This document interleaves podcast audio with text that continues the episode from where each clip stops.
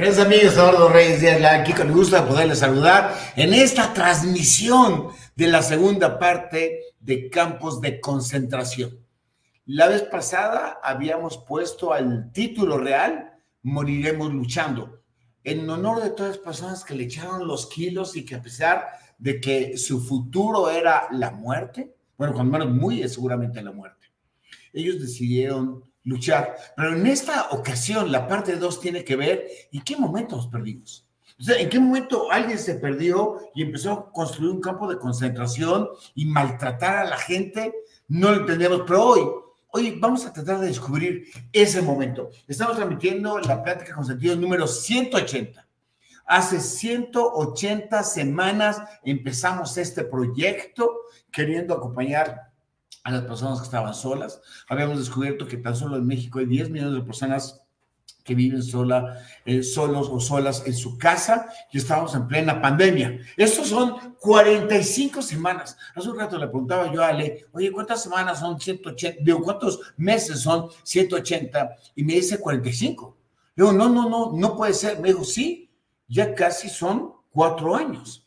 Estamos a, la, tres semanas de que cumplamos cuatro años con este proyecto que inició con un sueño. Pero bueno, es la práctica número 180, su servidor Eduardo Reyes Díaz Leal, hoy es noviembre 12 del 2023, eh, estamos transmitiendo en vivo por, eh, por Spotify, no estamos retrasados ahí una hora, por YouTube, por Facebook y por, y por Twitter, o bueno, por X, y como una hora después está saliendo en Spotify, eso es por un problema de sincronización, todos nos autorizan transmitir en vivo, me imagino que nos califican y bueno, cuando estoy hablando se quedan dormidos y quizá por eso no pueden saber. Y bueno, allá en TikTok y en Instagram hemos estado lanzando unos reels padrísimos. No se te olvide que si nos quieres mandar una historia, en el email pcsflix.icloud.com, ahí lo podemos recibir, o métete en nuestro WhatsApp, mándanos un hola, dinos, oye, nos gustó, no nos gustó, o como me reclamaban la semana pasada que estaba yo mal informado, creo que luego entendí, yo estaba transmitiendo, pero creo que entendí que habían entendido como si yo le estuviera echando al gobierno, no, para nada, y aquí, aquí no criticamos a nadie. Aquí respetamos todos los pensamientos, ideologías, corrientes, todo, todo, todo, todo. Solamente que mi amiga Patty y Ram, que ya pedí permiso, pues ellos no estaban informados. Eh, haya salido o no haya salido información en el área, ellos no estaban informados y entonces les sorprendió el huracán. Pat y Graham están bien, creo que ya recuperaron ahí sus celulares y bueno, todo lo demás eran cosas materiales y mi corazón está con toda la gente de Acapulco. ¿En qué momento se perdieron? O mejor dicho, ¿en qué momento nos perdimos? Bueno, digamos que todas las personas estuvieron en campo de concentración, 15 millones, habíamos hecho una cuenta eh, bajo algún número, habían perdido su identidad todos los que entraron ahí, acuérdate que me los rasuraban, les echaban, eh, iba a decir Lysol, no, pero le echaban este, Lysol, no, no, no, no, no, no, llama eso, los desinfectaban. Cuando yo decía, lo que está infectado es el campo de concentración, no son a los chavos que estaban metiendo, a los judíos, a los rusos, a los romanos, a, los, a, este, a todos los que no iban de acuerdo a una forma de pensar, ahí los metían y los desinfectaban. Cuando yo creo que lo que está infectado es el campo, está infectado de maldad. Pero bueno, a todos los que habían entrado ahí, los subyugaban, los arrodillaban, los desnudaban, luego les ponían un número, y por eso le pongo ahí, perdieron la identidad. Pero perdieron la identidad y la mayoría de ellos murieron luchando. De todas maneras dijeron, vale la pena luchar, no obstante que conozco mi futuro, he visto cómo mis compañeras y compañeros los van matando, murieron luchando y funcionó. Creo que aquí la, palabra es, ¿vale la pena morir luchando por algo? ¿Vale la pena morir luchando por tus ideales, por tus creencias? Yo creo que sí.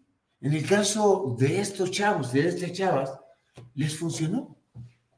Porque a pesar de que los nazis ocultaron los campos de concentración, e hicieron lo imposible para borrarlos del mapa y que el mundo no se enterara, y yo soy de las personas que piensan es, si tú no quieres que se entere de algo el mundo, es que no está bien.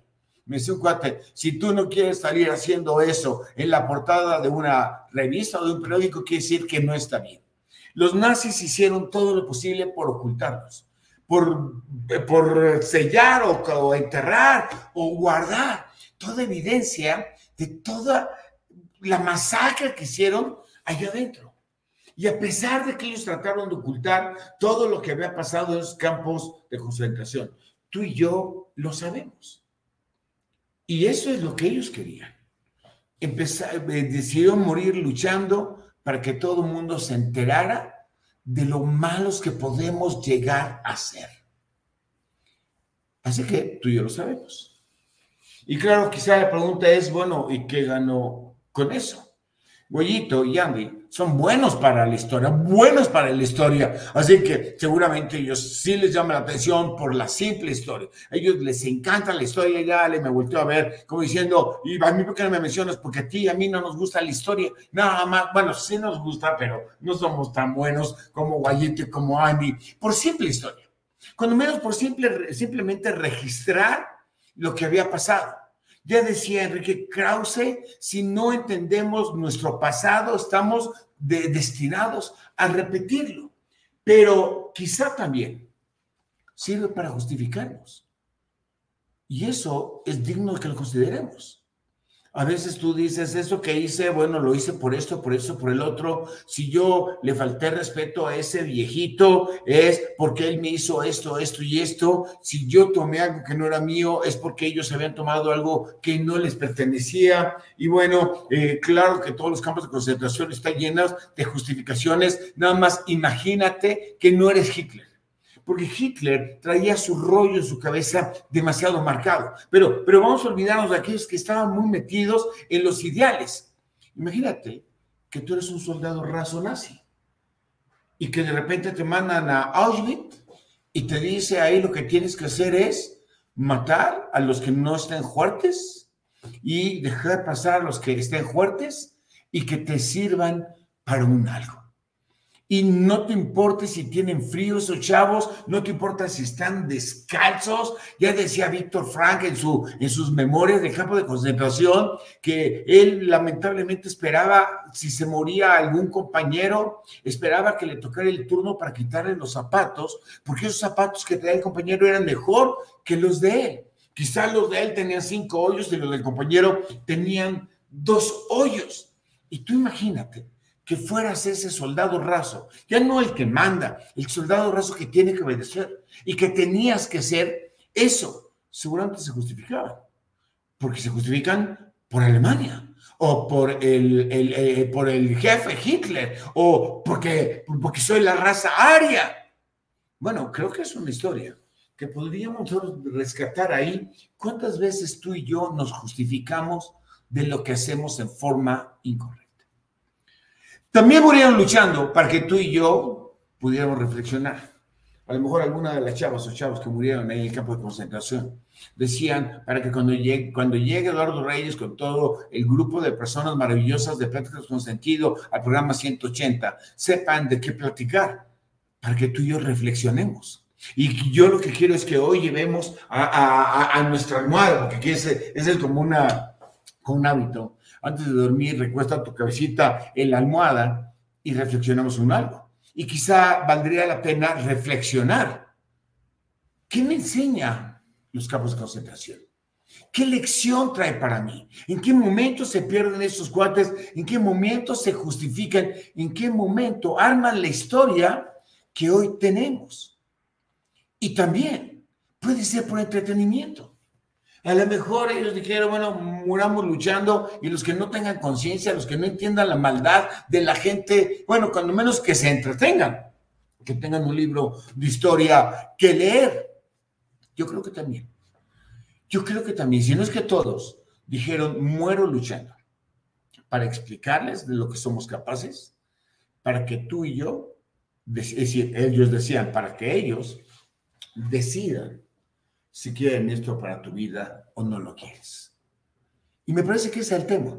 El campo de concentración es una lección de vida para que decidamos si queremos tener eso en la vida, si queremos vivir en un campo de concentración o si estamos luchando en contra de los campos de concentración. Me volteé a ver a Ale y me dice, ¿qué a poco hay campos de concentración ahorita? Mira, el campo de concentración más fuerte que existe es el que tenemos adentro de nosotros cuando estamos llenos de maldad. Si es verdad que el campo de concentración era un campo de concentración de maldad, ¿cuántas personas nosotros tenemos ahí maldad? Creo que es bueno entonces que podamos decidir y cambiar.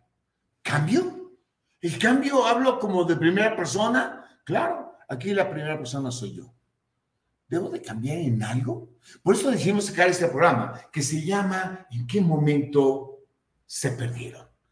¿O en qué momento nos perdimos. Cuando hemos hecho algo incorrecto en contra de uno mismo, en contra de los hijos, en contra de los padres, en contra de los amigos, en contra de los demás, ¿en qué momento nos perdimos? ¿En qué momento nos perdimos? Pasamos de un campo de concentración de atletas de alto desempeño. Sassenberg era un campo de concentración que estaba preparando a los chavos para entrar a las Olimpiadas del 39.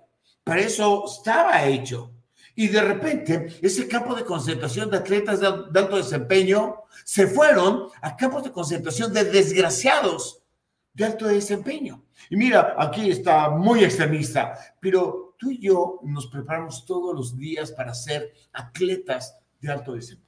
Un día voy a sacar un programa que se llama Atletas de Alto Desempeño y vas a, vas a ver cómo para eso nacimos, para ser atletas de la vida de alto desempeño, pero a veces le damos vuelta, nos perdemos y nos convertimos en un campo de concentración, inclusive flagelándonos a nosotros mismos de desgraciados de alto desempeño.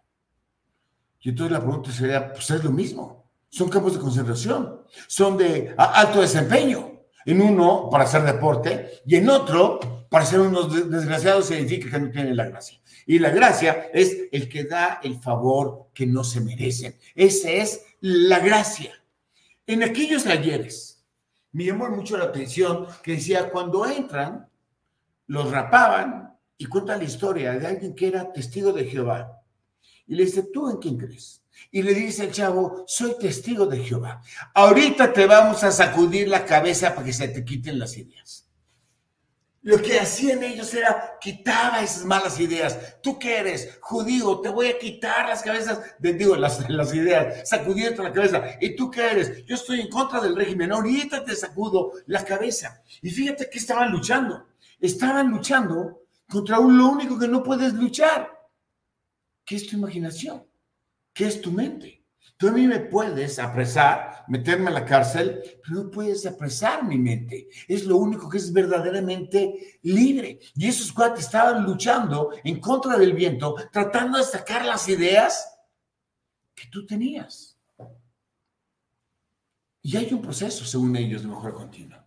Voy a generar una mejor raza no la, la, raza aria, porque esos eran los alemanes, sabes, aquí somos bien envidiosos, yo soy bueno, tú eres malo, tú, yo soy guapo, tú no eres guapo, yo soy el inteligente, tú no eres el, inteligente, pero te puedo ayudar. Ya sabes como la soberbia, soberbia que estaba llenos estos campos de concentración, los del 45, pero también los nuestros. El campo de concentración donde tú y yo estamos.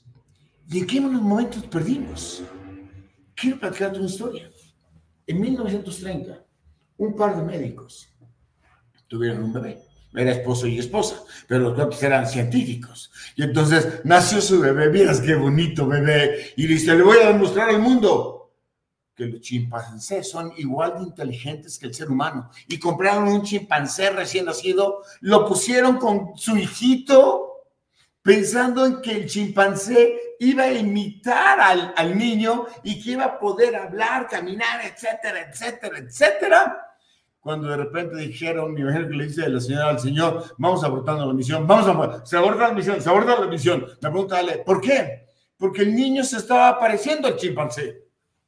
O sea, la teoría de que el chimpancé se iba a parecer al ser humano, en donde somos inteligentes, ya sabes cómo somos, porque somos miméticos.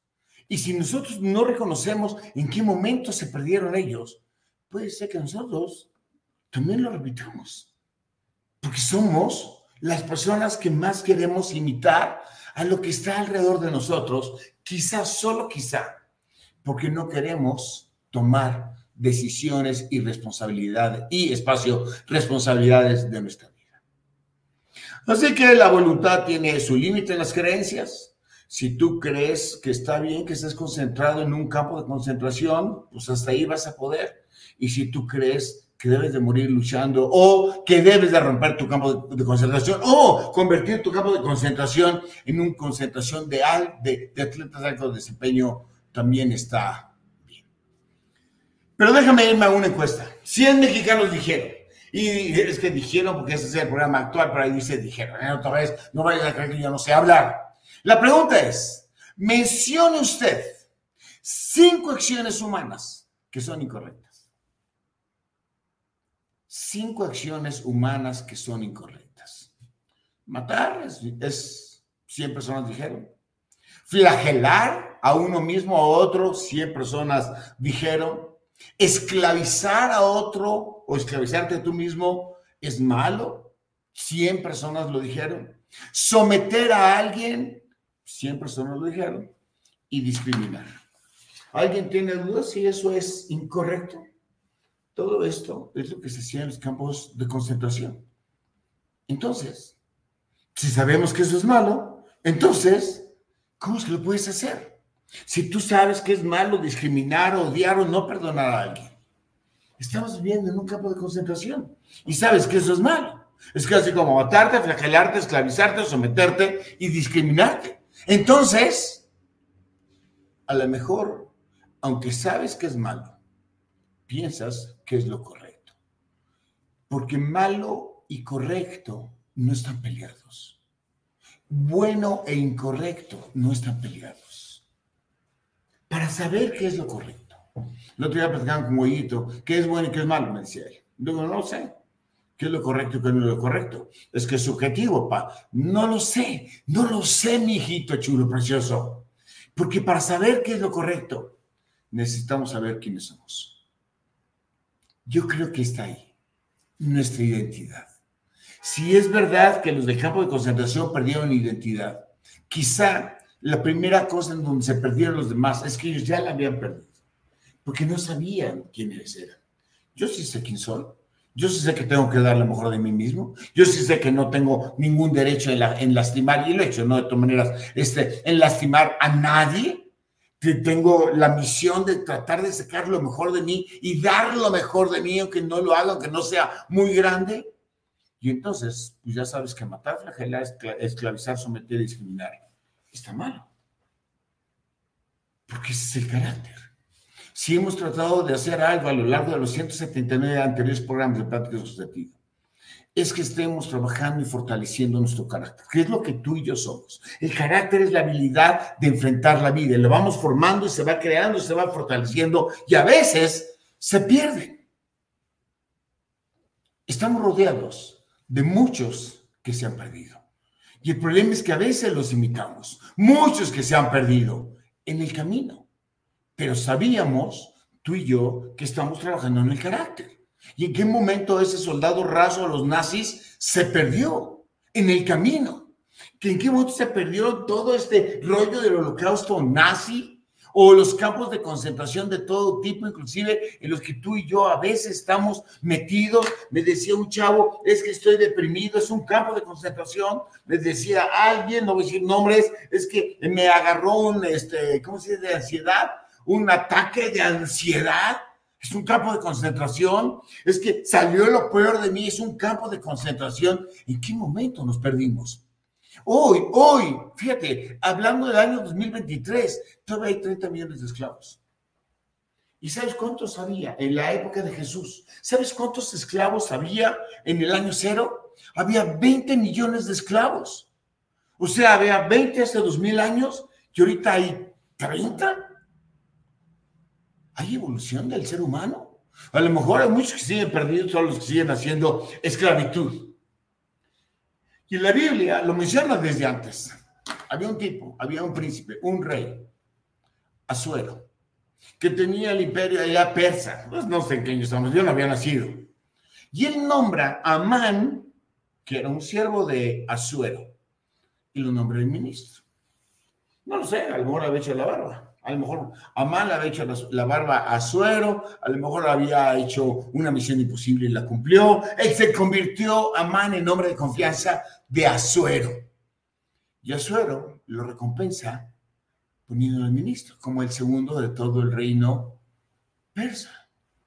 Y este cuate, en lugar de servir, aprovechó para ser servido y convence a Suero a que haga un decreto decreto como presidencial, diciendo persona que no se doblegue. Cuando camine Amán por el, por el camino, lo tienen que matar. Y ningún judío se doblegaba ante él, porque el judío sabía que nada más había que adorar a Dios. Y entonces generó un decreto para que en cierta fecha matara a todos los judíos, nada más porque no se doblegaban y no lo adoraban a Amán. ¿En qué momento este canijo se perdió? Y es cuando viene, ya sabes, la reina Esther, y este Esther, que era de lindo parecer, convence a Suero que Amán era un patán y acuerdan a patán del, o sin literal, del poste más alto, los judíos se salvan. Pero antes de llegar al final de la historia, Amán era un patán. Sirvió al reino, le dieron un puesto mayor, se le sube la cabeza, como me decían, se subió a un simple ladrillo y se mareó. ¿Y qué momento se perdió? ¿O en qué momento se perdió Adán y Eva? Yo, yo nada más de imaginármelo, claro, con la conciencia que tengo hoy. Estaba yo en, eh, en, la, eternidad, estaba yo en el Edén, en compañía de Dios, haciendo el camino en mí, parecer lo más chido que tengo es poder tener una relación con el Creador. Eso es lo más hermoso. Y ellos tenían una relación con el Creador no tenían que trabajar para comer, estaban encargados de todo el Edén, ellos le ponían el nombre a los, animalitos, vean cómo estaba todo chido, y se le acerca el mal, se le acerca la víbora y le dice a Eva, de ese árbol, ¿qué pasó? Ah, pues el Señor me dijo que no consumiera. ¿Y por qué no? Porque no, me dijo, no, que puede yo comer de cualquier otro árbol excepto de ese árbol. Y la serpiente le dijo, ¿sabes por qué te dijo Dios? Que no comeras de ese árbol. Y le dice Eva, ¿por qué? Porque el árbol te daría el mismo poder que tiene Dios. ¿En qué momento se perdieron? En la ambición. En la ambición de querer ser más. Y una de las cosas que más me preocupan o me molestan a mí, de mí mismo, claro, es cuando quiero competir con alguien más. Porque la ambición es el deseo de que en una competencia uno gane. ¿En qué momento se perdieron en esa ambición de querer competir y decir yo soy mejor que tú? Cuando simplemente no había necesidad. Amán, con el poder que le invistió, pudo haber hecho cosas maravillosas para el reinado de Persia. Y Adán y Eva, con lo que estaban viviendo, que era lo chido, pudieron haber hecho que el universo fuera increíble, pero se perdieron todo lo que hemos visto, toda la gente que es mala, el tipo que te asalta en la calle, el tipo que te roba o que inclusive mata, en algún momento se perdió. Y se perdió en algo que le vamos a llamar la ambición. Y entonces puedo decir, ¿qué tenemos? Bueno, perdón. ¿Qué tienen en común todas estas desviaciones humanas, la de Adán, la de Eva, la de Amán, la de Azuero, la del holocausto, la de todo eso, ¿qué tienen en común? Tienen en común la lucha de todos los días. Todos los días luchamos por eso. Ojalá que un día yo hubiera dicho, no, ya, ya, ya, no quiero competir con nadie más, no quiero ser ambicioso, no quiero ser soberbio, y clic, el resto de mi vida ya no fuera. Pero todos los días te presenta esa tentación. Todos los días ¿Pero para qué? ¿Por qué la vida es tan sanguinaria? ¿Por qué tengo que luchar contra la enfermedad? ¿O tengo que luchar contra el malo? ¿O tengo que luchar contra mi maldad? ¿O tengo que luchar contra esto? ¿O tengo que luchar?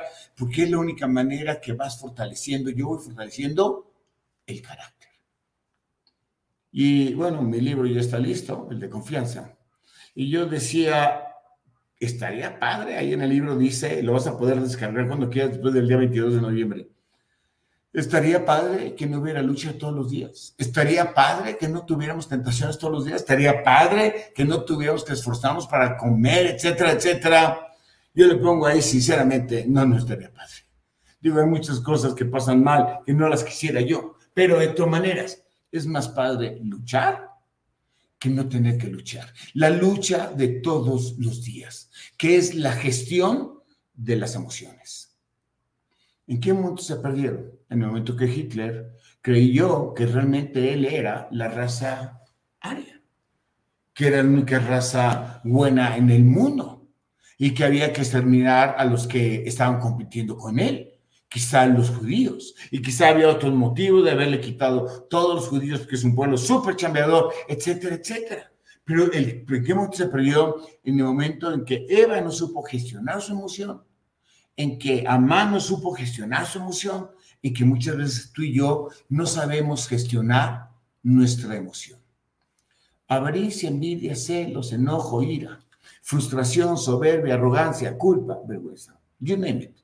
Dime, ¿con qué letra? Y yo te digo cuáles son las emociones con las que luchamos todos los días y que debemos de aprender a gestionarla. Quiero insistir, avaricia, envidia, celos, enojo, ira, frustración. Me frustré porque yo creía que Ale me iba a dar X cosa y no me lo dio. O soberbia, yo estoy mejor que todos. Arrogancia o el sentimiento de culpa, que está tan presente en la vida de muchos. O la vergüenza. Cuando no sabemos gestionar todas estas y más emociones negativas, nos perdemos. Ahí se da la lucha perdida.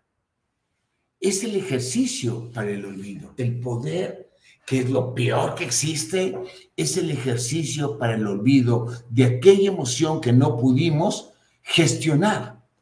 Y entonces se nos da poder y lo usamos o tenemos el derecho, o el deseo, perdón, el derecho no, el deseo de la mente.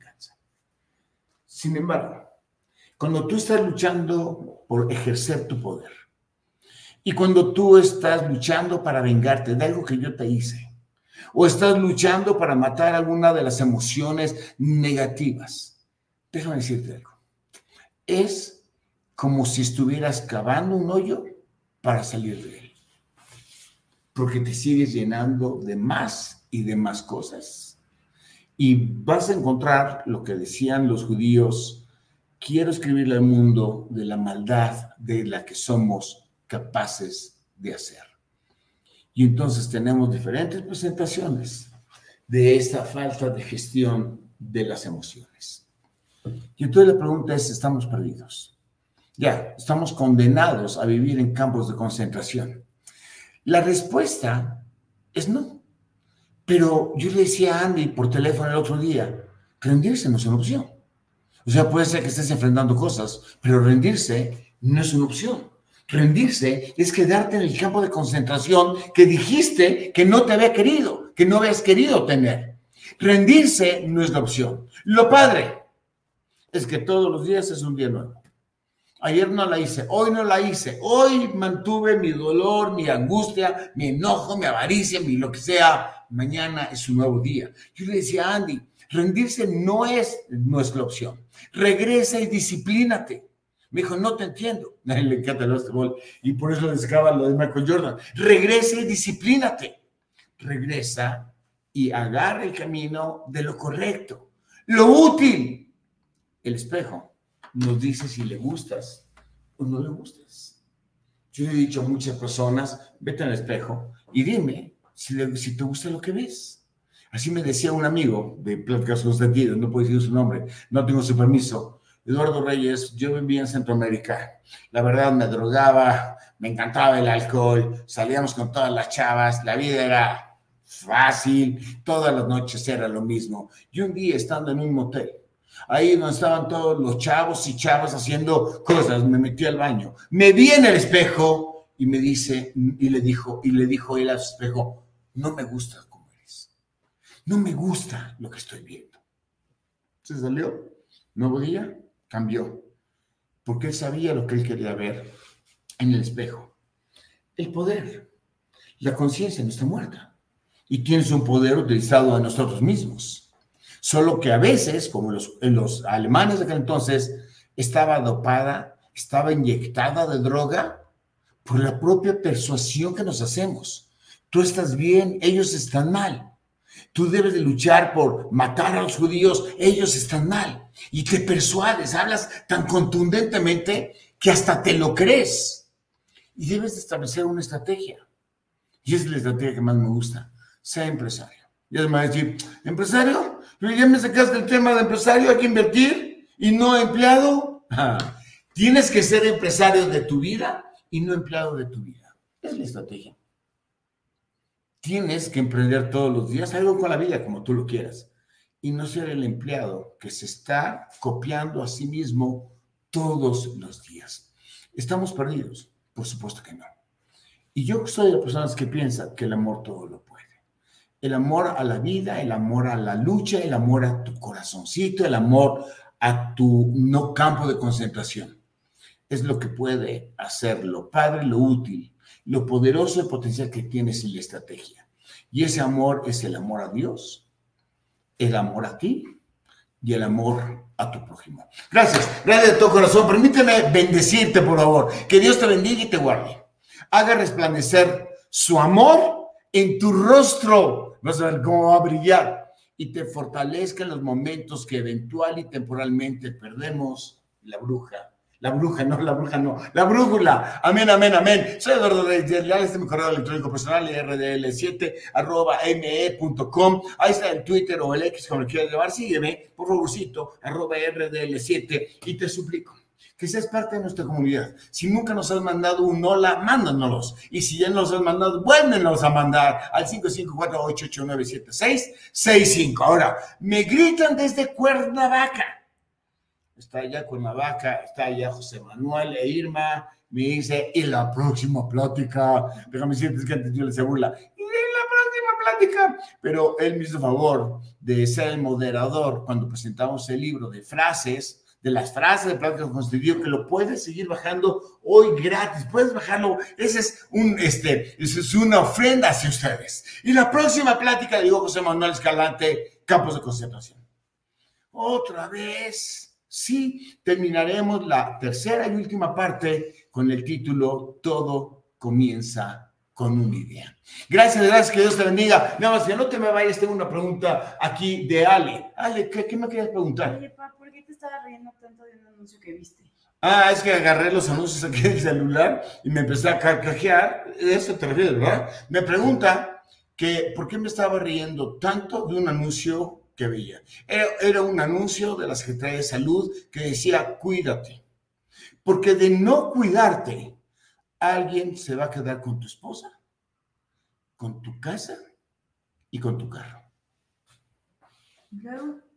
Ah, dice luego que alguien escribe abajo, ¡eh, yo no me he muerto, ya me pasó eso! Gracias, que Dios te bendiga. Nos vemos la próxima semana.